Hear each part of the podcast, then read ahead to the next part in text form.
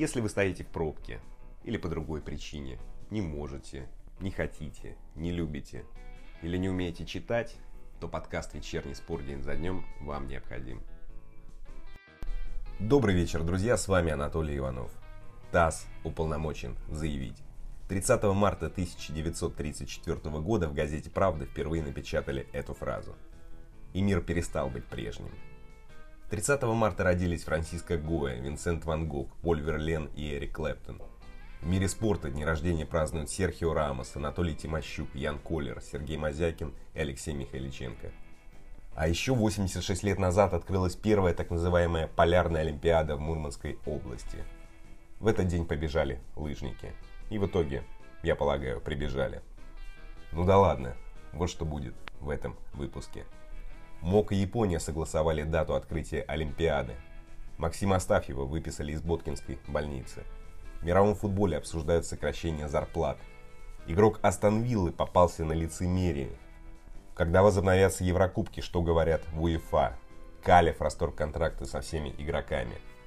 У российской биатлонистки подтвердили COVID-19 и многое другое. И, друзья, напоминаю о том, что автоцентры Marshall работают для вас во все времена – Весенние суперскидки на запчасти в автоцентрах Marshall. Узнай больше на marshall.ru. Начнем. Стала известна дата открытия летней Олимпиады в Токио. Игры стартуют 23 июля 2021 года и закончатся 4 августа. Об этом заявил председатель оргкомитета игры Исира Мори. О переносе Олимпиады с 2020 на 2021 объявили 24 марта. К этой дате большинство международных турниров перенесли, отменили или поставили на паузу. Но в Японии до последнего надеялись, что Олимпиада пройдет в срок. Идем дальше. У Максима Астафьева все хорошо. Сегодня 37-летнего полузащитника ленинградца выписали из Боткинской больницы. Повторный тест не подтвердил диагноз COVID-19, сообщили в пресс-службе клуба. 15 марта делегация ленинградца вернулась из Испании – Команда провела лишь два дня на сборах и вернулась в Россию после резкого увеличения количества больных в мире COVID-19. Вся делегация тут же села на карантин. 24 марта стала известна госпитализация Астафьева. Вместе с ним Боткина отвезли защитнику Илью Банова. Анализ Банова дал отрицательный результат, Астафьева – положительный. Тем не менее, экс-игрок «Зенита» чувствовал себя хорошо и продолжает чувствовать. И здорово, что сегодня диагноз не подтвердился. Идем дальше. В Испании, где по данным ВОЗ 80 тысяч 100 заболевших COVID-19, богатые помогают выжить бедным. По крайней мере в Барселоне. Капитан каталонского клуба Лионель Месси заявил о том, что игроки основы откажутся от 70% зарплаты в пользу других сотрудников клуба. По его словам, игроки сделают все, чтобы работники получали зарплаты в полном объеме. В российском футболе обсуждают вариант сокращения зарплат на 50%. Депутат Госдумы РФ Дмитрий Свищев в разговоре с корреспондентом спорта день за днем Тимуром Валеевым поддержал это решение. Вот что он сказал.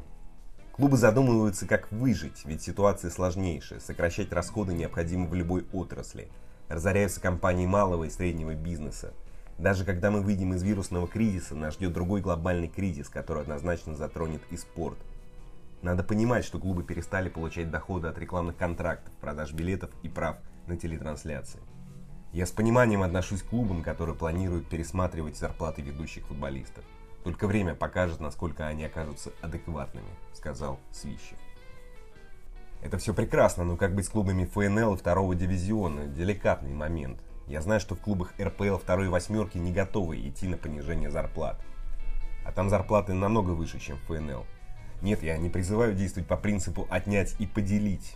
Дело не в злобе, а в гуманитарных принципах. Одно дело урезать зарплату условному Артему Дзюбе, другой игроку второго дивизиона, который зарабатывает 40 тысяч. Я не говорю про простых людей, нас с вами, большинство из которых глубокой экономической задницы из-за кризиса. Но здесь я должен говорить про спорт, и это смешно переживать за миллионы контракты футболистов, когда по стране идут сокращения должностей, увольнения и урезания. Когда убирают людей, которые зарабатывали по 20 тысяч рублей в месяц. Про спорт же надо говорить, про спорт. Обсудил тему с бывшим президентом «Спартака» Андреем Червиченко. Слушаем.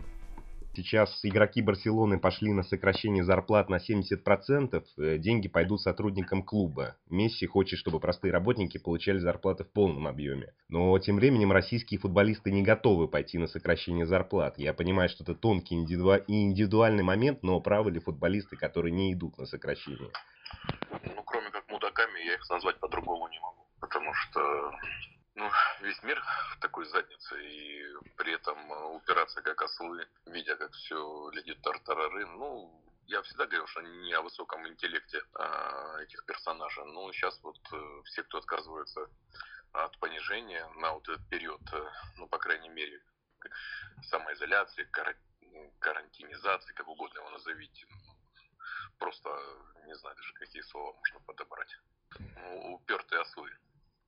Андрей Владимирович, а может э, можно сделать условный порог, скажем, те, кто зарабатывают больше миллиона, идут на урезание, а те, кто меньше, нет. Ведь, согласитесь, убийственно сокращать зарплату, скажем, 30 тысяч рублей во втором дивизионе. И приемлемо... Нет, абсолютно. Я не имею в виду тех, кто за... Э, во втором играет в первом. Понятное дело, что у них и так там невелик пика зарплаты, и они, в принципе, все находятся в рамках нормального заработка для среднестатистического, ну, нормального гражданина.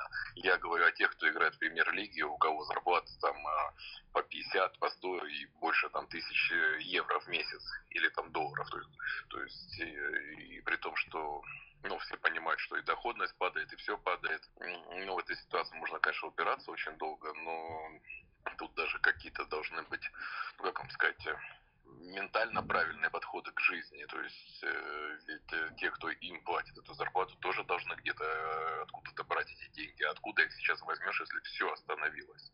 Да. Но, видимо, так глубоко их разум не, не заходит. Но если говорить по букве закона, в принципе, руководство клуба не может, да, сказать, мы у тебя там забираем деньги, ведь есть контракт, Нет, не который... Может, пока не объявлена чрезвычайная ситуация, не может это исключительно только ну, добровольно, ну как вам сказать, не то что принудительно, это только добровольно. Но хотя, как я понимаю, всегда всем все припомнится. Вот, поэтому если они сегодня не пошли навстречу, то не исключена ситуация, когда э, надо будет, чтобы им пошли навстречу, ну, оппоненты поведут себя точно так же. Что ж, Андрей Владимирович прав. И просто констатация. Человек человеку волк и волчье обличие будет проявляться еще больше с нарастанием паники. Но я напомню о том, что автоцентр «Маршал» — это крупнейший гипермаркет из запчастей Санкт-Петербурге. Выбор настоящих чемпионов. Подробнее на сайте marshall.ru. Идем дальше. Игрок остановил Джек Грилиш попался на лицемерие. Он призвал сидеть дома, соблюдать меры предосторожности. А потом попал в аварию, когда возвращался с вечеринки. Стыдно, Джек, ой, стыдно. Дальше.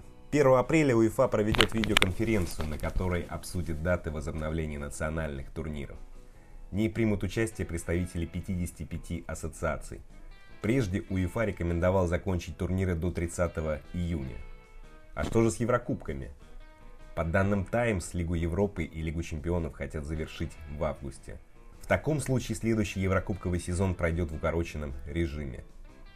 Перейду к баскетболу. Руководство Калева расторгло контракты со всеми игроками.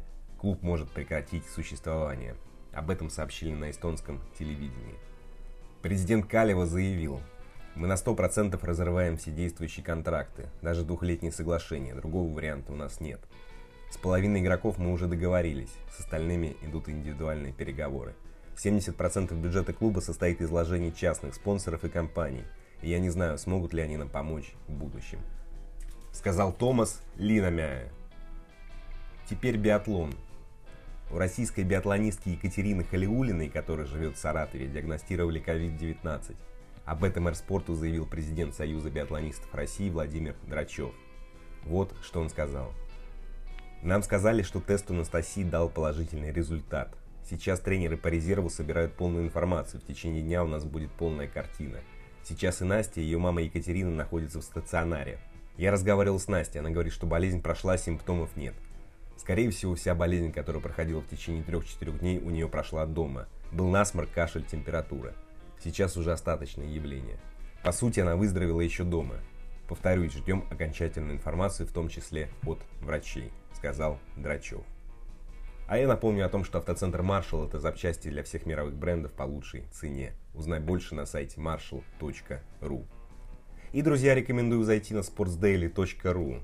Там Иван Женков сделал видеоинтервью с Романом Широковым. О чем не скажу. Заходите, смотрите. Интервью интересное.